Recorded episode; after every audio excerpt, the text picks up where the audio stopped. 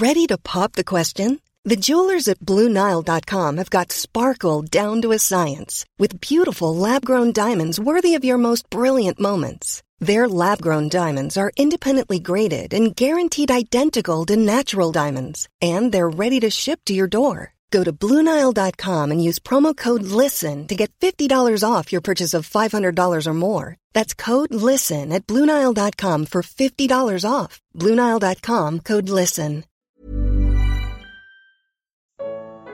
Como as dificuldades podem contribuir para o Evangelho. Primeira parte. Comentário de Mari Persona. Filipenses 1,12 E quero, irmãos, que saibais que as coisas que, que me aconteceram contribuíram para maior proveito do Evangelho. Se nós analisarmos a vida de Paulo e as coisas que aconteciam a ele, ah, do ponto de vista humano, era só, só confusão, só dificuldade, só dor, perseguição, naufrágios. Uh, ele apanhava, era açoitado, era perseguido, precisou descer pela muralha num cesto. Assim era a vida dele. Claro que devia ter os bons momentos, né? Mas uh, o final da vida de Paulo foi ser morto. Foi, ele foi executado. Acredita-se que com 40 e poucos anos, alguma coisa assim. O que acontecia com tudo isso? Qual era, qual era o objetivo de tudo isso? As coisas que me aconteceram contribuíram para maior proveito do Evangelho. Eu estava tentando lembrar um versículo. Uh, todas, to, todas as coisas concorrem ju, juntamente. Romanos 8, 28. Romanos 8, versículo 28. E sabemos que todas as coisas contribuem juntamente para o bem daqueles que amam a Deus, daqueles que são chamados por seu decreto. Existem os dois lados. Uma que todas as coisas contribuem para o bem daqueles que são chamados uh, pelo decreto de Deus, dos, dos que pertencem a Ele, e também todas as coisas que contribuem para o Evangelho, para a glória de Deus. E o detalhe naquela passagem de Romanos é que todas as coisas contribuem juntamente separadas, elas podem parecer bastante ruins ou negativas ou que não, não trarão proveito algum. É aquela história do pão, né? Nós comemos, nós comemos a farinha, uh, o óleo, o sal, o fermento. Essas coisas não são gostosas, são intragáveis. Ninguém gosta de comer uma colherada de farinha. Eu nunca experimentei, mas enfiar uma colher de farinha crua na boca deve ser muito ruim. Uh, óleo também, óleo a gente sabe que é intragável. Fermento deve ser muito ruim, muito azedo, muito amargo. Mas quando essas coisas são colocadas juntas, misturadas, batidas, amassadas, o que também não é uma coisa muito gostosa, apanhar como apanha a massa de pão, né? A gente sabe que ela apanha o tempo todo na hora de fazer pão. Quem já fez pão sabe que tem que bater bastante nela, tem que dobrar, enrolar, amassar, e ninguém gostaria de passar por essa experiência e ainda vai para o fogo. Passa no fogo, né? Ela entra no forno, muito quente, e fica ali no fogo. Mas quando sai o pão, todo mundo gosta de pão. E um pão quente, quem não gosta de um cheiro de pão quente, né? Vai à padaria, você sente aquele cheiro gostoso de pão quente, já dá vontade de tomar café. Todo mundo gosta de um pão quente, mas o que passou, o que aconteceu para aquele pão chegasse ali? Todas as coisas. Todas as coisas aconteceram. Mas elas só vão ter alguma, algum significado quando elas estiverem, estiverem juntas e quando o processo estiver terminado. E muitas vezes nós, nós não enxergamos que todas as coisas contribuam, uh, nem para nós e nem para a glória de Deus. É evidente que a gente precisa tomar cuidado porque não são todos os nossos erros. então é importante entender isso. Porque então, ah, vou errar bastante assim, depois vai contribuir para a glória de Deus, vai contribuir para o meu bem? Não, não é isso. Uh, cada vez que eu erro, eu tenho uma responsabilidade para com Deus. E a mão de Deus vai pesar contra mim também. Nós sabemos que o pecado, o pecado jamais é algo que Deus uh, aprove. Ele jamais vai aprovar o pecado. E Mas no final das contas, depois de toda a perseguição que Paulo teve, depois de todas as dificuldades, de todos os problemas, inclusive dos seus erros que ele teve também que colher o fruto deles, nós sabemos que tudo que alguém, tudo, tudo que alguém semeia, isso essa pessoa colhe. Colhe aqui, não é, não é depois. Colhe aqui. Então nós, todos os nossos atos têm consequências. Não são boas, são aqui. Mas no final aqui, elas acabará, acabaram, no caso de Paulo, contribuindo para proveito do Evangelho.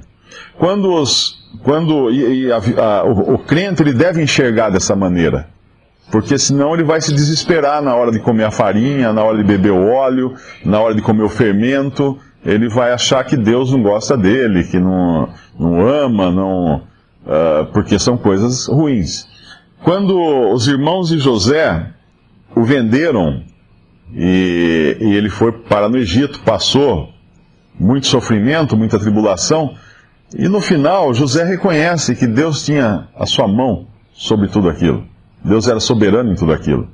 Ele chega para os irmãos, irmãos temerosos lá em, em Gênesis, muito temerosos do que José poderia fazer com eles agora para se vingar. Mas José vira para eles e fala assim: Vós intentastes mal contra mim, mas Deus transformou esse mal em bem. Essa é a maneira de Deus agir. Se por um lado as circunstâncias podem ser causadas por outros, e por outro lado, por nós mesmos, e essas nós vamos também colher os frutos dela. E Paulo, uh, Paulo por exemplo, ele tinha. Uh, ele não tinha feito o que o Senhor queria dele. Ele tinha ido para para uh, Jerusalém, né, me parece, que era quando não era para ir, alguma coisa assim, não me lembro bem as circunstâncias agora. Mas de qualquer maneira, no final ele sofreu pela escolha errada que ele fez, mas ao mesmo tempo Deus trouxe proveito disso. Então é sempre assim.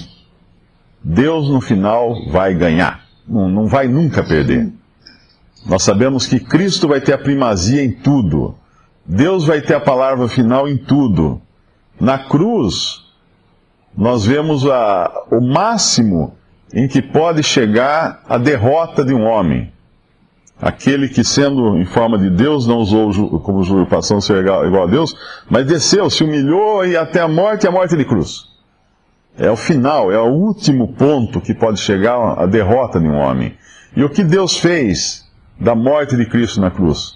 Transformou na maior obra que poderia existir, a obra de salvação, a obra para a glória de Deus. Tudo, tudo redundou em glória de Deus. Satanás devia estar muito contente quando viu aquele homem todo ensanguentado, pregado, morto ali, pendurado na, na, no madeiro, mas não durou muito o contentamento dele.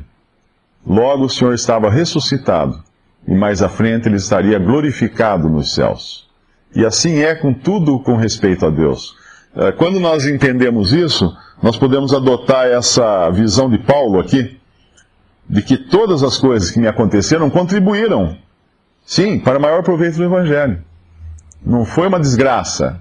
Deus, no final, acabou transformando aquilo em bem, e vai e para a glória dele sempre. E vai ser sempre assim.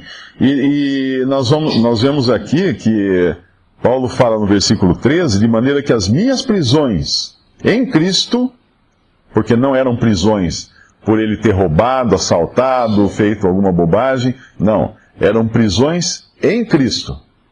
Foram manifestas, foram conhecidas por toda a guarda pretoriana e por todos os demais lugares.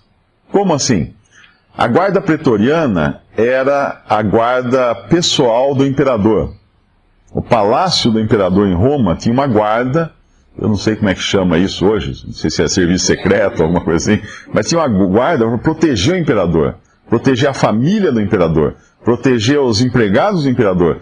Tudo que dizia respeito ao imperador e ao palácio era cuidado por essa guarda pretoriana. E os prisioneiros, uh, muitas vezes, eram algemados a um guarda. Ou pelo menos ficavam na companhia de um guarda, ou guardados por um guarda o tempo todo. E nós podemos imaginar um guarda chegando para Paulo e falando: O que, que você fez, Paulo?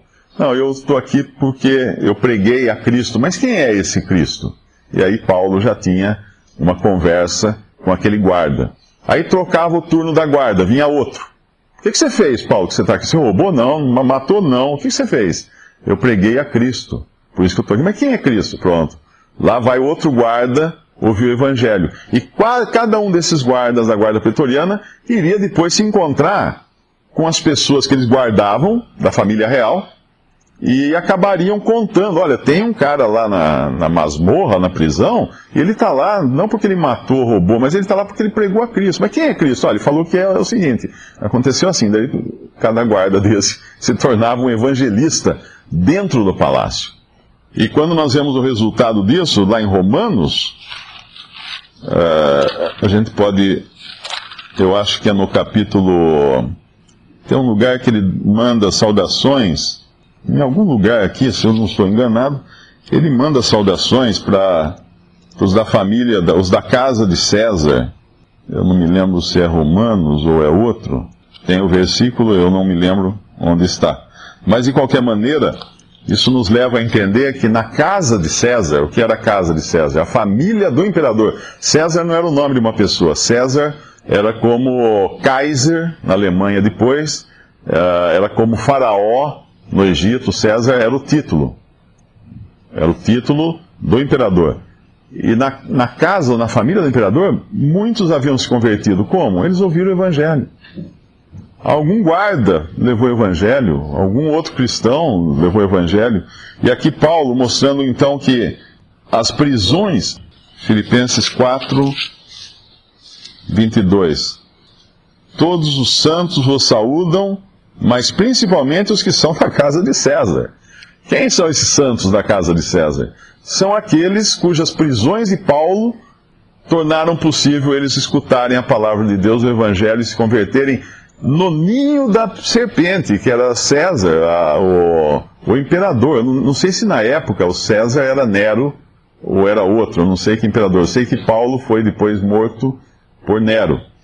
Mas ali naquele lugar onde era o foco da, da que depois João vai falar onde está o trono de Satanás em Apocalipse, ali naquele lugar, Roma, a sede do império, Deus havia colocado, infiltrado lá Paulo. É como quando faz a infiltra um, um informante, né, numa quadrilha de bandidos ou alguma coisa assim.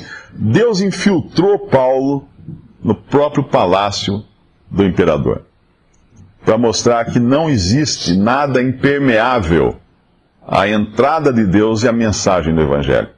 E que maravilha nós sabemos isso, que nada, nada pode deter a, a, a palavra de Deus e deter o que Deus quer fazer. E no versículo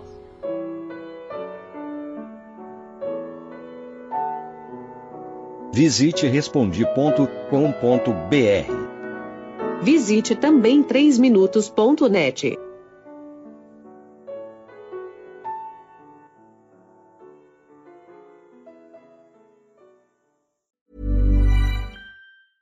Hey, it's Danny Pellegrino from Everything Iconic.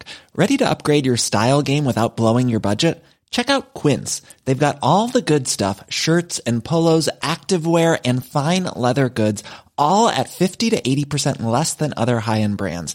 And the best part? They're all about safe, ethical, and responsible manufacturing. Get that luxury vibe without the luxury price tag.